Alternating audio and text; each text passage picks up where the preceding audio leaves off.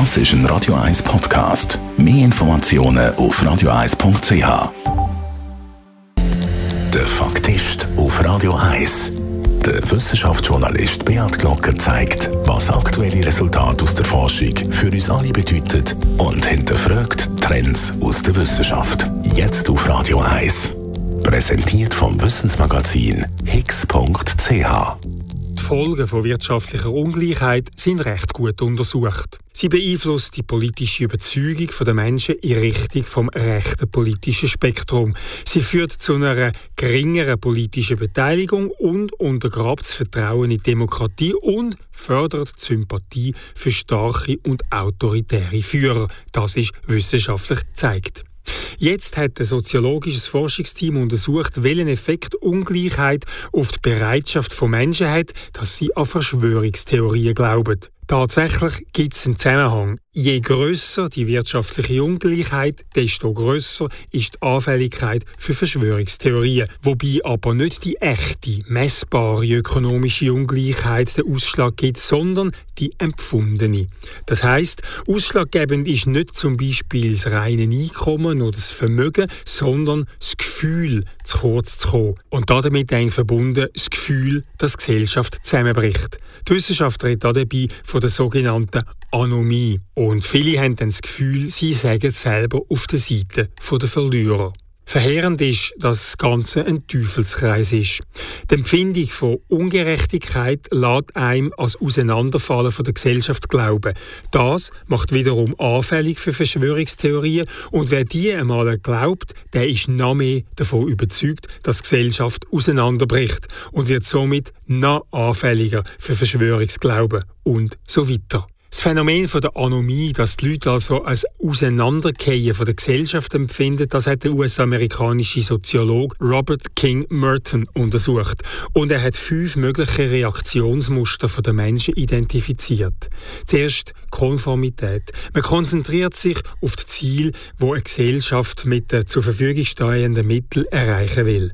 Zweitens Innovation. Man sucht nach neuen Mitteln zur Erreichung von diesen Zielen.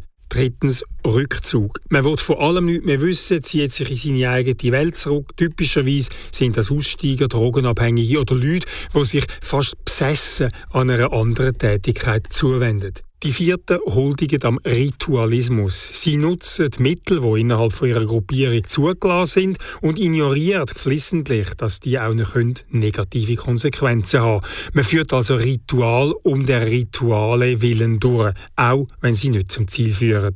Und die letzten sind dann noch die mit der Rebellion. Man lehnt sowohl die gesellschaftlichen Ziele als auch die gängigen Mittel ab und will ein eigenes System aufbauen.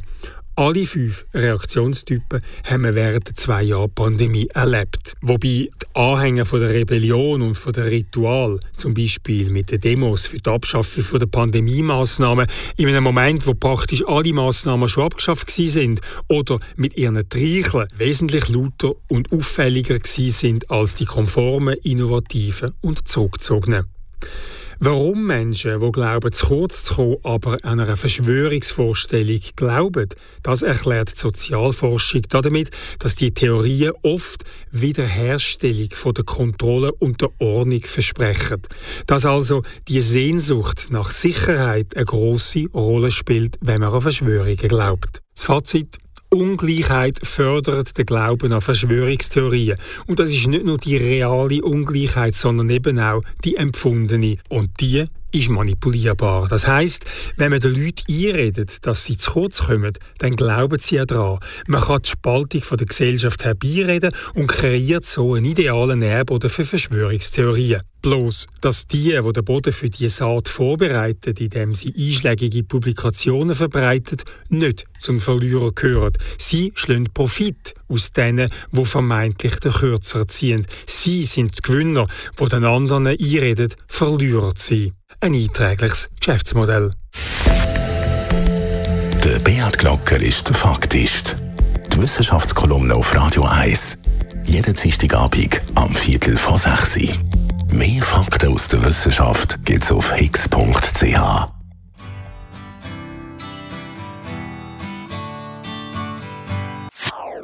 Das ist ein Radio 1 Podcast. Mehr Informationen auf radio1.ch.